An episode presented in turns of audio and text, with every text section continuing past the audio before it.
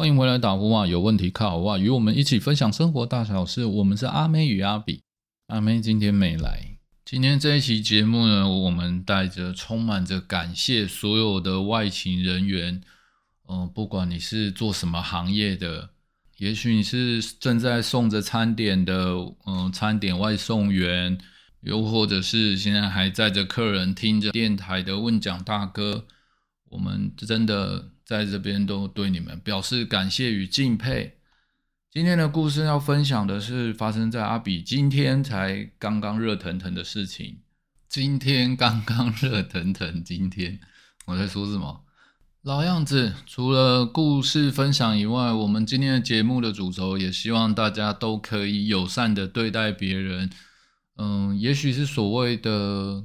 吸引力法则吧，就是你如果有带着正面的能量，那么你也可能可以得到正面的回馈，大概是这样子的意思。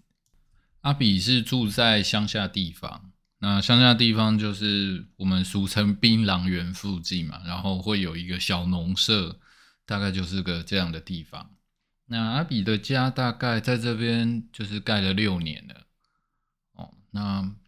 我们家一直有个问题哦，就是天花板的灯啊，就是我们一般那种灯泡，它大概一年就要换一颗。你想想看，你家里有多少个灯泡？应该我们家好像有四五十颗吧。那一年要换一个，那非常夸张哎，就是每一次坏就不一样。那原因是什么呢？就是我们家的灯电它不是太稳定的。然后就一直闪烁，但是也没有闪到说看起来很像鬼屋啊，也不是那一种，就是会让你觉得，哎，好像好像会这样闪一下，闪一下。然后这问题其实困扰我们很久，因为眼睛也不舒服嘛。那碰到电的这种事情，我们就请了水电师傅来看啊。然后师傅说，啊，这怎么可能有问题呢？你们家房子不是才新的吗？然后东看西找，什么也没有发生。那真的没有办法，只好请台电的人员来帮忙。那第一次叫请台电的人来，他们帮我们研究了一下。那初步的判断是说，可能我们这里户数太少了吧，就是电网不够大，那也不太可能为我们去装设一个装设一个，就像变变电筒吧，我不知道那怎么形容，应该是很像垃圾桶的东西。我我们就没办法，所以我们也就这样忍受了六年。其实这就是从一开始就发生了。那到了今天的时候，哇，那个因为隔壁他们在施工，那施工的时候会用电比较大，哇塞，我们家就真的闪烁了像鬼屋一样，我真的已经无法忍受了。因为你知道吗？如果电压不稳的话，你的电器设备其实很容易坏。刚刚有说会烧灯泡。然后阿比的电脑其实也烧过好几次，就是常常为他换电源供应器。忍受了六年，那因为下午要开会啊，那电真的是不能不稳定，我就赶快打那个台电他的报修电话，好像是一九一九一一吧，嗯，然后这次接听的电话就是哇，他们的客服真的是很棒，真的比那种什么信用卡，对，顺便说一下，阿比前前几天信用卡被盗刷。我打去银行跟他说我被盗刷，他居然怀疑我说你是不是储值线上游戏不承，就是当然他没有说我不承认啊，但是我就觉得那感觉很糟糕啊。不论那先回来讲一九一一就是台电的报修啊，服务人员说好好好，那很谢谢他。没多久好像一两个小时吧，很厉害呢，他马上就派人来了。那师傅一来，当然就是寒暄一下，说不好意思，我们家大概什么什么情况。那他们就两个师傅来，就开始做检修嘛。然后因为有一个师傅是比较年长的，我问了一下，他十六年次。哎，我刚刚是说十十六吗？四十六年次。那另外一个大概就是二十来岁的师傅，就是比较年轻。那我跟这个老师傅聊着聊着，居然聊出故事来了。当然一开始他们还是先做问题的排查嘛。那他就从电线杆上，那他看到我们家的电压确实就是，嗯，我们台湾电都是一百一十伏特嘛。然后他用他们的电表插到插头里面，就看到我们的电表，它是从一百一跳到九十几，又一百一，然后又一零几，这样就是跳动非常大，是对电器很伤嘛。他们也觉得嗯怎么会这样子？然后就看到年轻师傅就开始哇坐着那个工程车，然后升到三楼，然后开始去换电线，然后老师傅就在旁边跟他讲说，像这种情况就要换什么换什么。哇，我没想到。我爬这个三楼真的还蛮可怕的。你看他那个坐着那个电梯这样上去，就是吊车这样慢慢爬上去，然后看着那个高压电，你都觉得哇，这简直你就已经升学这个很厉害，你就充满着佩服哇，专业。然后我就看他们在把每一条绳电线给整理过。那因为我刚刚说隔壁在施工嘛，他想说是不是因为施工跟我们的电连的连在一起的关系，所以就帮我们换个线路。做个交错这样子，把我们这一边的电线牵到对面去。后来试一试，发现哎，问题也没有解决。那师傅就再再评估了一下，然后又跟我们说，他们还有一种方法，就是去把总电压，就是有点像巷口的总电，把它稍微升压一点，但是不能升得太高。如果升得太高的话，它就会造成你可能第一户它会变成。一百一十五伏啊，可能会把它电器烧坏。可是到我们在最后一户的时候，它可能会是正常，所以这个调整也有限。所以他就跟我讨论了几种方法。哎，我不敢相信哎，就是我我们没有想过说哇，这怎么想的这么周到？虽然当然他们是在他们的专业上解决问题啊，就会觉得说哇，他好像很就是真的很像舍是，就是他一直在想办法解决你的问题。哦，我最近你看了就觉得很感动。好，那总之呢，他也就去又把车开出去，跑去巷口去调整了这个电压，在可容许的范围内。结果问题也还是没有解决，他们决定就要进屋内。那也非常有礼貌。那因为我们大家都戴口罩嘛，防疫期间呢，然后也聊的时候也说，我们都打疫苗，大家也都很安心。啊就是反正就是我们就进来检查，因为他也要确定是不是我们家电路的问题。然后他发现说，我们家的电路好像。一百一十的电分配的不是太好，这个建议可以改。不过，即使这样改的话，问题掉电应该也不会这么严重。好，那于是又回去又一直换东西。总之，他们就这样跑进跑出，然后开到巷口外，又跑进来，跑进来巷巷子内进进出出的，开着两台车在屏东的大太阳底下挥汗如雨。哦，我看了真的是觉得他们很辛苦，然后。我的妈妈就赶快去泡茶，然后拿饼干，我们就赶快招待他们，就是在他们说啊，师傅请他们休息一下，嗯，就一起坐下来，好好想一下，说这个还有什么可能？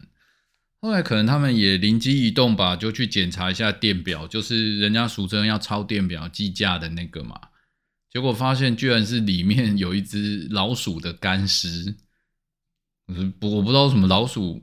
我我之前听很多朋友讲说，什么老鼠电线被老鼠咬坏，家里停电，想不到我们家也是，就是有一只老鼠可能跑进去那个电箱里面吧，然后短路了，反正箱子一打开，里面就有一只老鼠的干尸。那因为它，我不要讲这会不会太惊悚，但但就不形容那个，反正总之就是电表就因为这个关系，它有点短路短路。那它的我们家的电就会变成好像有时一下接通，一下没接通，要坏不坏。那师师两个师傅就笑说：“哇，你们这个也是也是绝了。首先这种几率很少，因为一般电箱是封闭的嘛。然后你要刚好又跑的跑进去一只体型相符的动物，小动物，因为乡下的地方嘛，那刚好，然后又要刚刚好让你的电线要断不断。”因为通常断电很明显，就你家没电，那他们就会直接来找这个电表问题。但是因为没有，所以也让他们折腾了那么久，去调整了各个方向的问题。那最后原因找出来以后，这部分就已经不属于台电的范围，因为这算是已经算是个人的资产了。所以我们找到问题以后，就准备跟他们 say goodbye。那刚刚有说，在这段休息的时间里面，老师傅说他要退休了，他。四十四十六年次嘛，也就是说他今年大概六十四岁，过几个月要退休了。然后我就跟他说啊，那师傅你辛苦啦，真的是很麻烦你们了。结果师傅就很语重心长的说：“哎，那大概像你安尼哦，我都不会没想要退休啦。就是说，如果大家都能像我们互相就是有点感谢的心情的话，他就不会退休。那我就哎觉得有故事，我就跟他聊。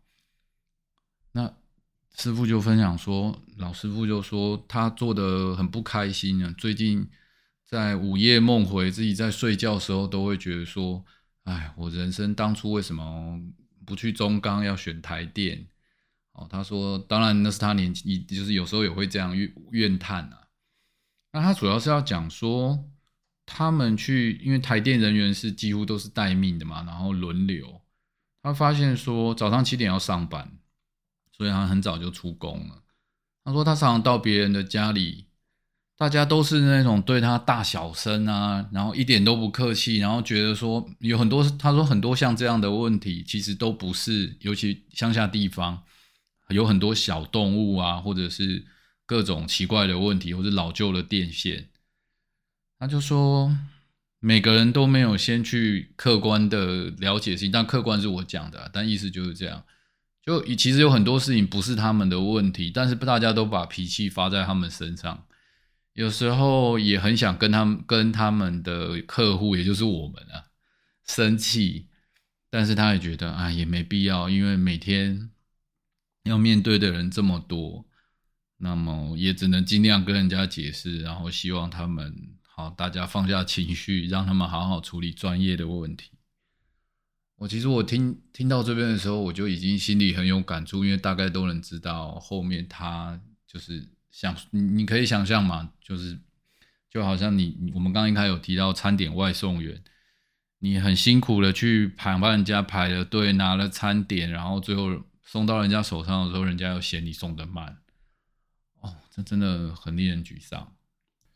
像我们刚刚讲了这么长的故事，其实就是要说，他们其实在他们的专业领域上面，他很很努力的帮你找出问题，结果最后花了非常多的精神去排除了问题，然后最后发现问题其实是出在你家。那当然，我我们真的也不是专业，但就是充满很感谢。这这个先不提。总之就是他们就是完全的多付出了，用他的经验跟六十，就是他从他说他从年轻就入行到台电都没有离开过，完完全全的把这个经验来解决大家的问题，然后做到后面真的心累了。那另外还有一个就是关于公司绩效，这其实是因为行业的敏感啊，所以我也特别去问他，果然又是跟管理有关系。嗯，因为先进的管理学都必然是这样嘛，它科学管理，所以大家打一九一一的时候，你都会得到满意度的调查。那就像刚刚的事件，很多人他们都会反而解决了你的问题以后，然后还去投诉师傅，最后你的绩效就会不好，考绩就会难看。虽然我们不可能真的知道说这样子能评断出他是什么样的人，但不论如何，今天他真的就是来解决你的问题，不然他也走不了嘛，因为你还会一直打这个电话。但如果人家真的来帮你把问题给处理好的时候，你又有能什么方式可以回报他呢？难道说你我们作为台电，因为它是独独营的企，它是没有办法，它是国家的企业。但即使是这样，我们就不应该给人家一个微笑嘛？我那时候都在想说，充满着这种反思啊，可能是太多愁善感了吧？但我真的觉得，之前前几集也有提到啊，就像服务业，我都觉得要好好的，我们接受了人家的服务，我们其实也要还给人家更多的感谢。我觉得只要这样子，就会充满着。嗯很世界会更加和谐，而且我觉得很舒服啊。那就算人家没有给我期待的服务，还是很谢谢他。就是那至少好吧，那我们不不就不适合嘛？就是一种买卖不成仁义在。我大概是这种感觉啊。你你今天买不开心，你也不用给人家个臭脸，一定要跟人家不会，因为只是浪费自己的时间。其实如果你真的觉得他的服务不行，就再换一家就好了嘛。真的没必要跟人家大小声。好，不过我我又说说远了，就是回来说这个管理问题。这个老师傅，您因为他做这一行很久了，其实因为六十来岁了，跟我父母亲年纪也一样大嘛。他们其实，在现代这种科学管理下，他们很容易在这上面吃亏。那工作上已经不开心了，然后在科学的管理绩效下，他也不会获得高的分数。这其实是对中高龄职场非常不友善。可是他并没有在为我们社会上少做与少付出任何事情。再来，因为故事也提到了年轻的师傅，我也觉得对他很敬佩。因为作为一个二十几岁的年轻人，当然这是我目测的啦，他也非常的怎么说，很客气，然后也跟着老师傅一举一动。老师傅跟他说往那边去查，往那边去做，爬高、爬上、爬下。哇，我都觉得我怎么我自己都做不到，我没有办法，好像没有办法被人家这样指挥。但是他们好像就是一个一个尊重前辈吧，我我不确定。但是你总之你看了就是也对这个年轻人非常的敬佩。哦，他也是从对话里面你可以感受到，他也有相当的，我觉得可能是学历或是那种电机电工背景吧。但他也没有失去对他的同事，然后是他的长辈，那包括像对我们是客户，所有的一切的尊重与耐心。其实也有人说，像我有时候，很多时候吃完餐厅啊，或是吃完哪怕就是街边小吃吧，我都会跟老板说谢谢，我今天东西很好吃。就是那即使我觉得东西普普通通，就是 OK 好吃，我也会跟他们说谢谢，然后就是点个头再离开。有些人说这种好像有点多余啊，或者是做作吧。是我觉得我不晓得诶，我不是说鼓励每个人都必须这么做啦，但至少我觉得我这么做很开心啊。如果你们也刚好处在一个很负能量的状态里面的时候，试着这样子，当然你们也有可能获得冷冰冰的回应，这也是有可能的。但是不要放弃正能量的这个吸引力法则，我真的。觉得如果你的心态很正面的话，通常都会趋吉避凶。好吧，我想节目还没有要结束，请大家再想一想。你们知道吗？故事大概就到这边了，换你们来感受一下，说。我不知道你们能不能感受到，在这言语之中，就是在我的谈话里面，你可以感受到那种真挚的感谢。因为当他们离开以后，我们的就是我跟我妈妈在在家里面晚到了下午，我马上去开会，因为现在现在疫情的关系，我们都是线上会议嘛。本来是赶不上会议，然后不知道笔电会不会撑，可以撑得过，然后让我去开这个会。那因为他们的来到，帮我把电给接通了，然后还顺便解决了电闪烁的问题。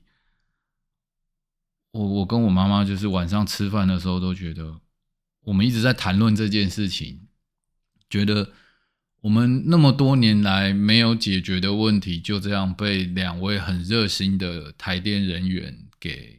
给解决了，所以我真的很迫切的把想把这个感谢与感动分享给你们，把就是传递给大家，说有些真的时候是那种那种，我们其实多去寻找生命中的感动，也许他对你来说就是一件教修，然后他来搞定你，应该搞定你，你也觉得理所当然的事情。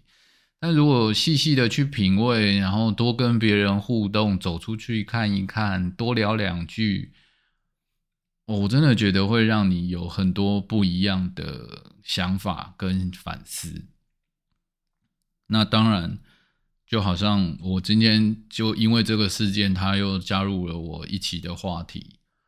这其实也就是卡火哇打打给我们节目频道想要真正的一个价值。